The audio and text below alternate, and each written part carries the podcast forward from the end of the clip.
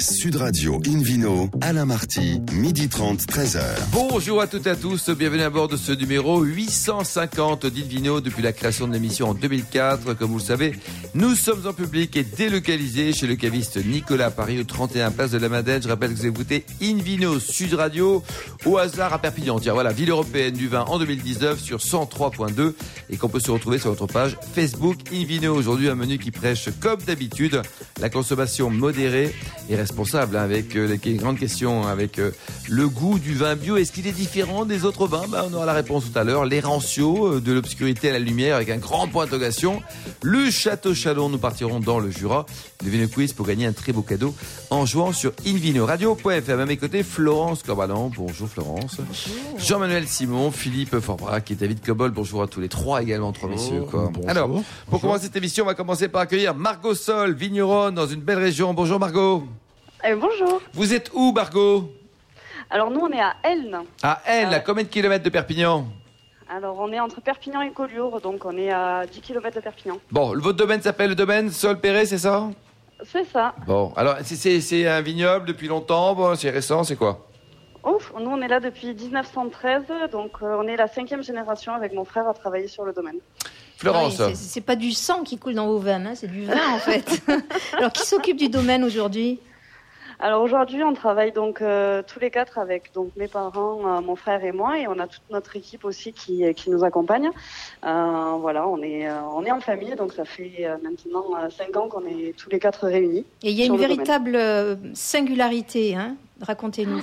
Oui. Alors après, on est on est tous très euh, très complémentaires, c'est-à-dire que vous allez avoir euh, mon frère et mon père qui travaillent ensemble sur la partie production, et avec ma mère, on s'occupe euh, ben, de tout le reste, donc la commercialisation, la communication, voilà, les dégustations au caveau. Et la particularité du domaine, c'est que vous Donc avez après, deux terroirs, comme vous dites? Voilà. Donc on a deux terroirs bien distincts donc dans le dans le Roussillon, un dans les Aspres, donc on est à Elne sur au berceau du, du domaine. Donc on a une quarantaine d'hectares euh, sur sur Elne et ensuite on a une vingtaine d'hectares dans le nord du département, dans la vallée de la Glie, à Maury. Donc à chaque Voilà. fois un sol et un sous-sol différents. Qu'est-ce que ça apporte euh, au niveau des vins? On a des vins qui sont du coup complètement différents. Ça nous permet d'avoir une gamme un petit peu plus large. Et on a donc des vins euh, sur le terroir de Maury qui vont avoir un petit peu plus de, de fraîcheur, de finesse, de minéralité surtout, parce qu'on est sur des sols beaucoup plus rocailleux, donc de schiste, de granit. euh, alors que dans la plaine, on est plus sur des sols argilo-calcaires, euh, voilà. Donc avec des vins très charnus, euh, très complexes. euh. Et c'est un domaine euh, de, de- de combien d'hectares en fait? Donc en tout, on a 60 hectares. Ah, quand même Combien de bouteilles chaque année, donc, au total, Bah, 40 On plus fait 20, à ça fait près. 60, hein, c'est normal. Bon, vous, le monsieur Minéral, taisez-vous, non, la minérale, non, je passe là-dessus. Bon. Aujourd'hui, il est gentil avec vous, Margot. Co- euh, au total, combien de bouteilles 200 000 à peu près. Ouais, il faut, faut les vendre. Et hein, vous Florence. travaillez quel cépage? Donc on travaille donc en rouge, on va retrouver Syrah, Grenache, Carignan, Mourvèdre. Euh, et après en blanc, on va retrouver ben, le Grenache blanc, le Grenache gris, un petit peu de Muscat également, euh, voilà, le Macabeu, qui sont des cépages quand même assez ancrés- dans la région. euh. Jean-Manuel, vous aimez les vins de cette région? Énormément, Oui, vous connaissez le domaine dont on parle, dont on parle actuellement? Tout à fait. Bon, elle est sympa, Margot? Je ne l'ai pas rencontré, mais je connais assez bien. Est-ce que vous faites des vins doux naturels? Bien sûr. Alors on Bien est obligé sûr. de faire des vins doux naturels en Roussillon. Oui, justement, j'allais j'allais vous demander quelles sont les, les appellations. Alors en vin doux naturel, on travaille bien sûr le Muscat de Rivesaltes, Mm. euh, donc en blanc. Et en rouge, on va travailler donc euh, un Rivesaltes Grenat et un Rivesaltes Ordage. Donc euh, la petite particularité, c'est que le Grenat est beaucoup plus jeune. On le sort euh, de suite après la, la, vendange, enfin, la, la vendange. Il n'y a pas d'élevage, alors que le Rivesaltes Ordage va être lui élevé dans des, dans des barriques à l'extérieur pendant plusieurs années. Euh, Mhm. C'est complètement différent. Et au niveau des actualités, donc vous avez fait une conversion en bio en 2018, mais ce qui est important cette année, c'est que vous avez lancé un nouveau concept no touristique. Racontez-nous. Alors oui, effectivement, ça c'est un, petit peu le projet depuis quelques années sur euh, sur le domaine. On cherche en fait à, à proposer une autre une autre formule en fait à nos à nos visiteurs. Et euh, donc ça fait plusieurs euh, voilà plusieurs temps qu'on y réfléchit et du coup là on cherche à faire un un repas le, midi convivial, chaleureux, avec donc dégustation de nos vins. Le but, c'était vraiment de mettre les vins en avant. Donc, on propose, voilà, tous les midis. Avec quoi? Grillade, escargot, tout ça? voilà, sous forme de tapas. Ah, une petite cargolade. euh, C'est bon ça. Voilà. Bon, dites-nous, là, euh, il y a un élément important quand on, quand on sert des belles bouteilles comme chez vous, euh, c'est le bouchage. Vous travaillez avec qui pour le bouchage? Comment vous êtes organisé?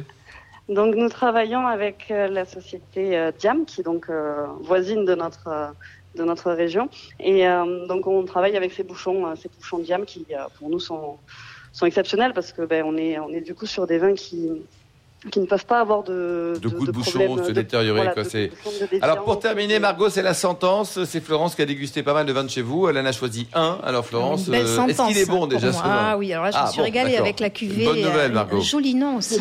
Euh, Celerata âme noire. C'est ça. 2016. Donc, Côte du Roussillon, village Les Aspres, avec du Mourvèdre, du Carignan, de la Syrah, Grenache noire. Donc, euh, écoutez, j'ai bien apprécié cette belle robe rubis profonde et brillante.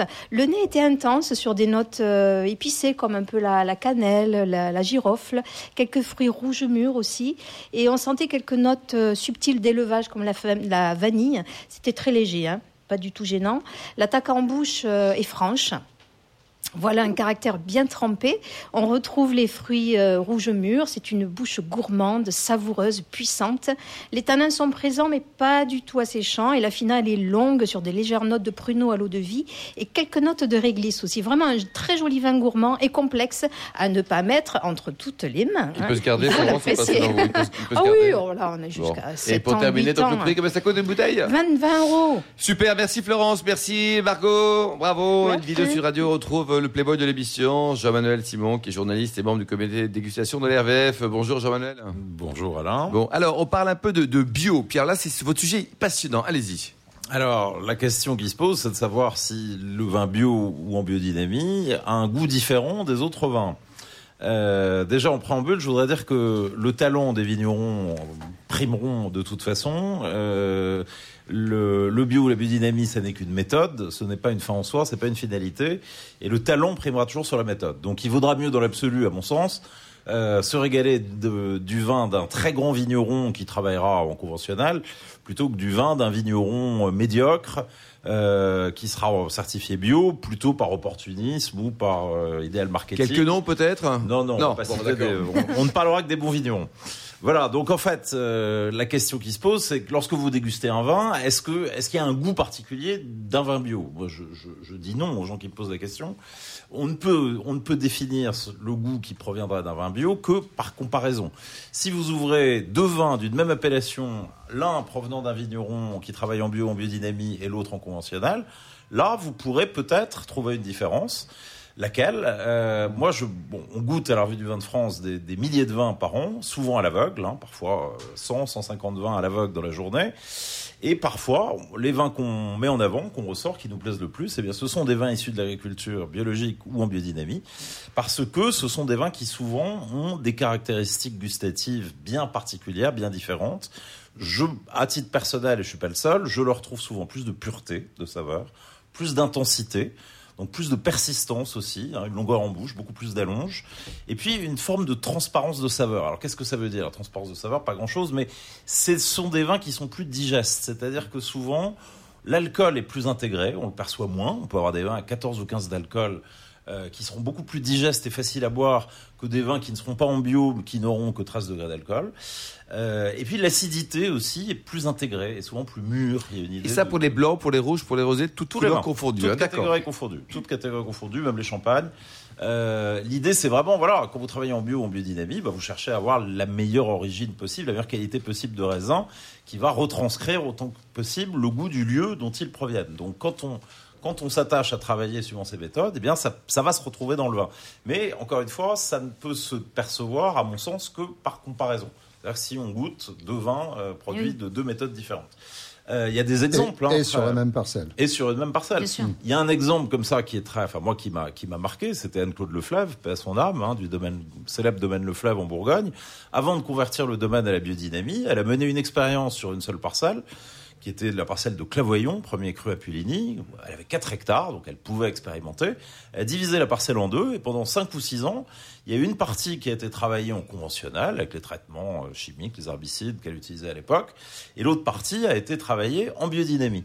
Et tout ça a été mis en bouteille et on a vu, lorsqu'on a pu déguster les vins sur 6 ou 7 ans, eh bien, on voyait bien que la parcelle travaillée en biodynamie, les vins gagnaient en pureté, en allonge, en précision, en finesse de saveur, en, en transparence. Il y avait plus d'éclat, il y avait plus de lumière dans les vins. Et le, et le vin, évidemment, était meilleur. Et c'est cette expérience-là qui l'a convaincu de... De, de, De passer 100% le David. Cobold Euh, alors, sans parler de ce cas particulier, qui, qui est particulier, est-ce que d'une manière générale, vous ne croyez pas que un des principes actifs le plus important, c'est que pour pratiquer ces techniques de, euh, agronomiques, euh, que le- le- la, la chose la plus importante, c'est le temps passé dans la vigne à faire le travail, parce qu'il faut être plus actif dans la vigne, il faut être plus réactif, il faut même être proactif. Euh, On l'a vu en 2018, quand, lorsqu'il y avait beaucoup de pluie et beaucoup de gens en biodynamie ou bio ont perdu leur récolte une bonne partie. Euh, et les gens qui ne l'ont pas fait, c'est parce qu'ils bossaient le week-end, parce qu'il faut, faut aller traiter plus souvent. Euh, Est-ce que le, le principe de l'observation de la nature n'est pas le principe le plus important Si, dans tout ça? Tout à fait, je suis parfaitement d'accord avec ça. On ne, peut, on ne peut faire des grands vins qu'à force d'observation, de réactivité, Et de, présent. de, de soins euh, infimes de, de tous les instants. C'est ça qui prime, de Mm. toute façon, bien sûr.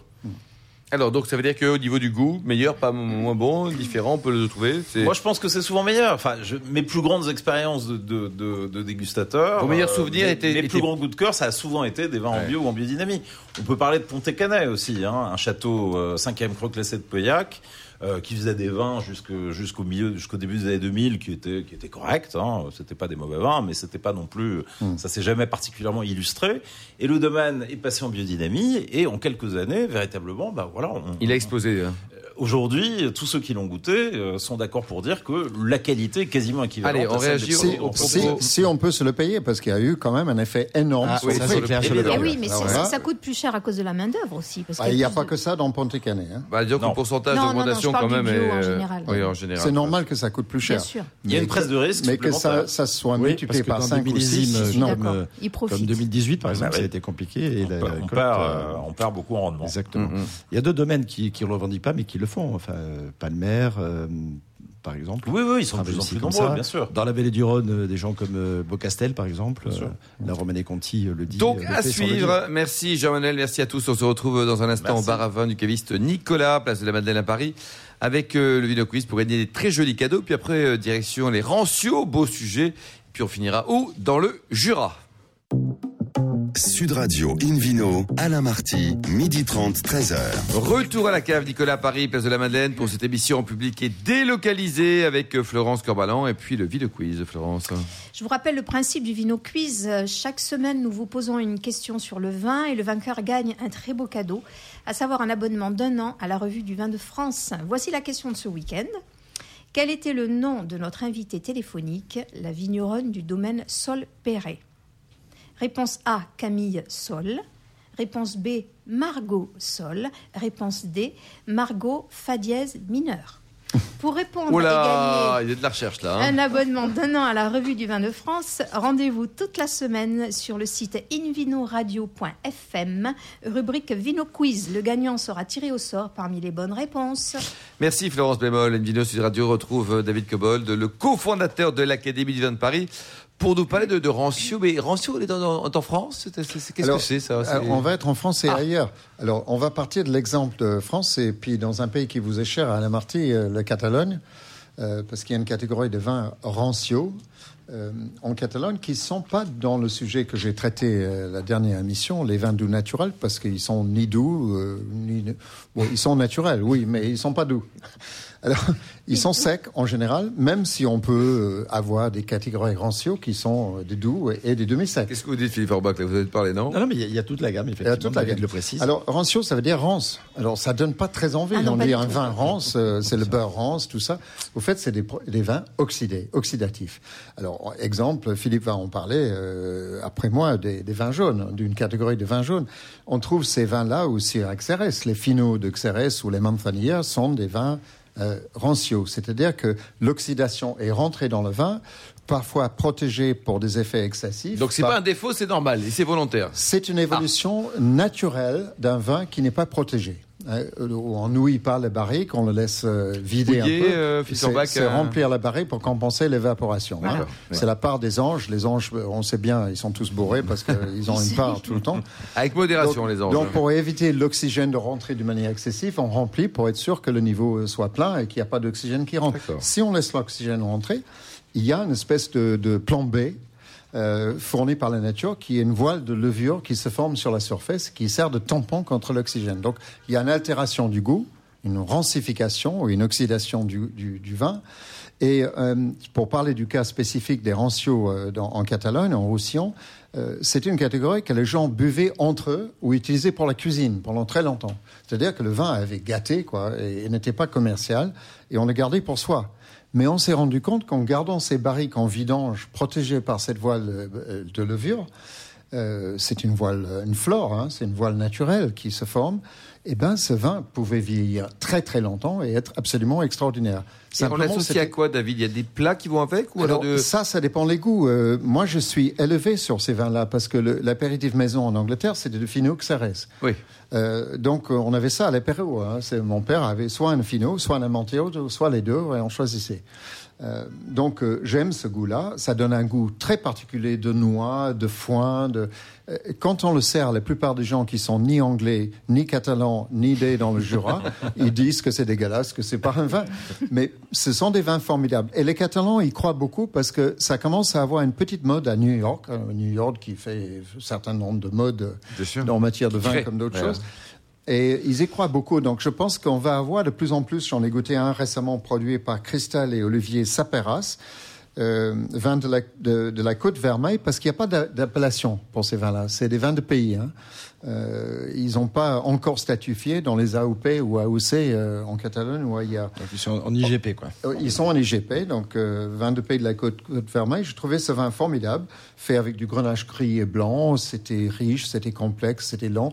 Moi, j'adore ces vins. Alors, pour, pour répondre à votre question, je dirais que les accords, c'est sur les tapas, et même des tapas à goût fort, par exemple l'anchois, ou des pâtes d'anchois, des tapenades, des trucs comme ça qui, qui vous arrachent la gueule autrement.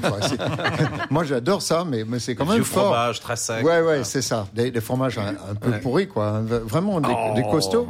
Euh, et ça, c'est magnifique. Mais ces vins, c'est c'est un autre monde. Vous, vous partez ailleurs. Et des plats épicés, parce que ça marche avec des plats épicés, ces vins-là. Donc, les rancios, ou eux, ils appellent leur vin ranfio avec un F, c'est c'est une petite. euh, euh, Subtilité. subtilité. Ces vins-là, ou les vins jaunes, ou les XRS, c'est de la même famille. Et on trouve ce type de vin aussi à Tokai, dans les Chamarodny, par exemple, qui sont des, des- peuvent être des secs ou des demi-secs, voire des, des doux. Combien ça peut coûter une bouteille, David, à peu près? Alors, combien ça coûte? Ça coûte pas très cher. J'ai j'ai pas le prix de ce vin, mais je crois que c'était dans les 15 euros. Dans les hein. 15 euros, quoi. Ouais, ouais. Si je peux ajouter une chose rapidement, Bien sûr, ce qui est je- formidable avec ces vins-là, c'est qu'une fois qu'on a ouvert la bouteille chez soi, on peut la conserver pendant des mois. Ça tient Alors ça, c'est très bien aussi. très ça. important. Très remarque. Exactement. Euh, ça, c'est- sur le plan pratique, c'est extraordinaire. Et s'en servir pour la Cela cuisine, dit, beaucoup cela dit, aussi. les finaux, Aussi. les finaux de il vaut mieux les boire jeunes et frais et pas les ouvrir, pas les laisser Pas laisser trop longtemps, vous dites, Par David. contre, les, les plus oxydatifs, les amontillado, euh, ça, on peut les garder. Merci beaucoup, Invino. Sud Radio retrouve maintenant Philippe Forbrac, euh, ancien, nouveau et futur président de la sommellerie française, pour nous parler de, de cette belle région, le Jura. C'est beau, le Jura. hein. C'est très beau, c'est très Ils typique. sont sympas, les Jurassiens. hein. On- oui, oui, on y mange bien, on est plutôt bien accueillis. Il fait relativement frais, c'est pas du tout un reproche, c'est une constatation. Ah, je, suis passé, je suis passé à Pantalier récemment à moto. Il fait froid. En allant en Suisse, je me suis rendu compte pourquoi on disait que c'était la ville la plus froide. Les chênes, il y a un mois, les chênes n'avaient pas une feuille dessus. Ah, carrément, quoi. Ah oui, oui.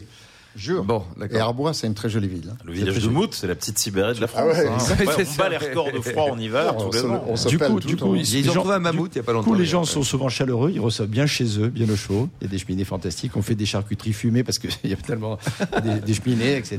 Le chapeau On, y produit des jolis fromages qui mûrissent relativement longtemps, le, le comté en tête, mais d'autres aussi.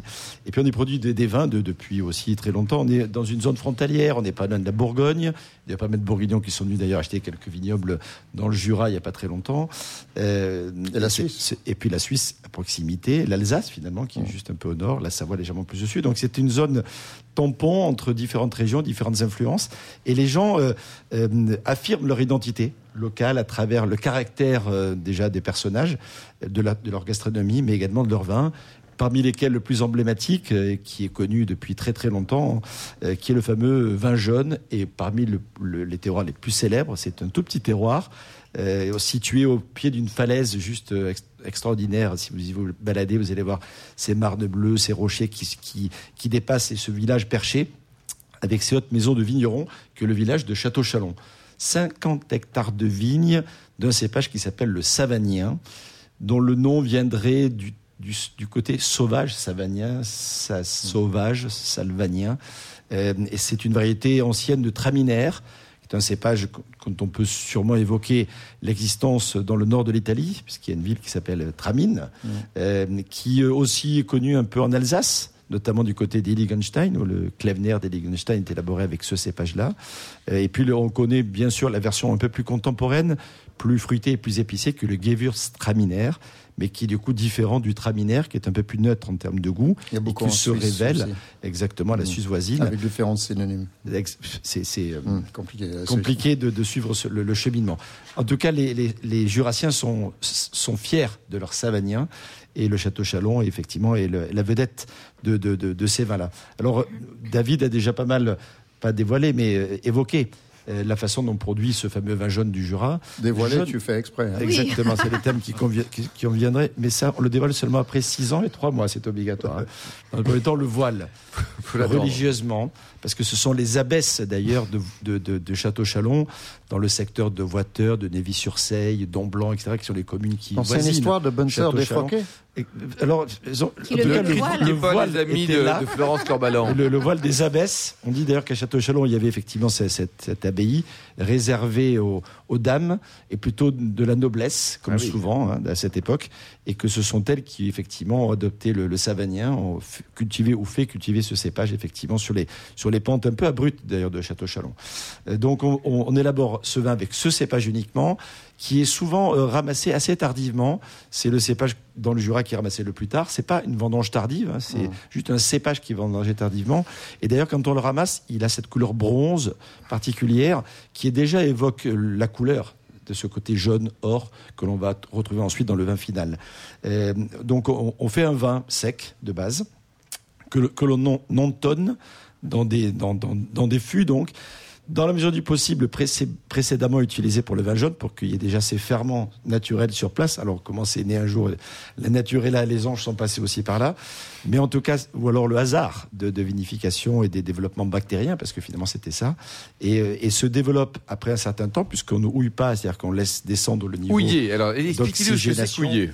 Houillage, Mais c'est- Alain Marty, on vous c'est- explique depuis c'est- 10 ans euh, l'ouillage Bah, et vous n'avez trucs toujours pas compris. Bientôt nouveaux 15. auditeurs. Voilà, exactement. auditeurs. Et chaque jour. euh, On passe par le trou de bonde. Ah, voilà, le Voilà. trou de Et le bonde. trou de bonde, c'est donc Oui. le trou qui est sur, euh, sur la partie supérieure d'un tonneau. Très bien. le Tient dans, un- dans le sens qui convient. Et ça s'appelle euh, hou- houiller parce que c'est l'endroit où on met l'œil finalement pour regarder à l'intérieur du tonneau. Et donc le, le œil, euh, ça vient de œil. D'accord, très bien. Puis c'est une forme ronde comme Donc il faut avoir le coup d'œil hein. dans le trou de Voilà. avant de savoir s'il faut ouiller ou pas. Laissez, Très précis. hein. c'est très simple. Laissez faire la part des anges, redescendre le niveau et laisser se développer ce fameux voile microbien à la surface qui va protéger le vin en lui, en lui conférant effectivement ce goût de jaune particulier qu'on évoque souvent, qui rappelle la noix, la noisette, l'amande, mais aussi parfois l'agrume, la pomme, euh, des arômes aussi épicés, le, des arômes de curry par exemple qui sont assez présents et, et, euh, et poivré aussi, le poivre blanc notamment, selon les, les années, les producteurs euh, ou, ou- ou les différents terroirs. Là, c'est plutôt Chalon, Château Chalon dont on parle. Il y a différents vignerons ou pas alors? Alors bien sûr, il y a plein de vignerons, heureusement. Alors, juste un petit mot en préambule sur la façon dont on goûte ce, ce vin jaune. D'abord, ce n'est pas un vin qu'on sert frais, mais plutôt à température ambiante.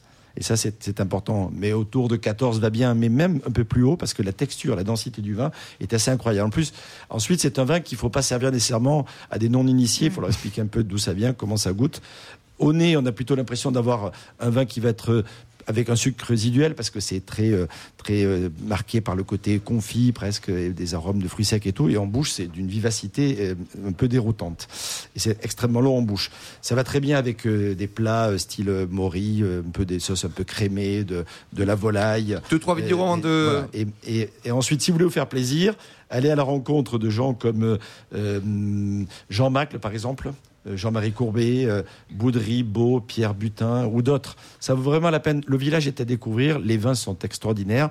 C'est pas donné, hein. ça coûte entre 30 et 50 euros la bouteille, mais ça se conserve presque éternellement. Merci beaucoup Philippe, merci également vous Florence, Jean-Manuel et puis David. Fin de ce numéro d'Invino Sud Radio. Pour en savoir plus, rendez-vous sur sudradio.fr, invinoradio.fm ou sur votre page Facebook. Invino, on se retrouve demain à 12h30 précise pour une nouvelle émission, toujours en public et délocalisée chez Nicolas, le caviste fondé en 1822. Au menu, on parlera des vins coup de cœur pour ce mois de juillet, l'appellation Armitage dans la vallée du Rhône, l'association Woman Do Wine et une réflexion sur les vins un peu âgés. D'ici là, c'est parti. Bon déjeuner. Restez fidèles à Sud Radio et surtout, n'oubliez jamais, respectez la plus grande des modérations.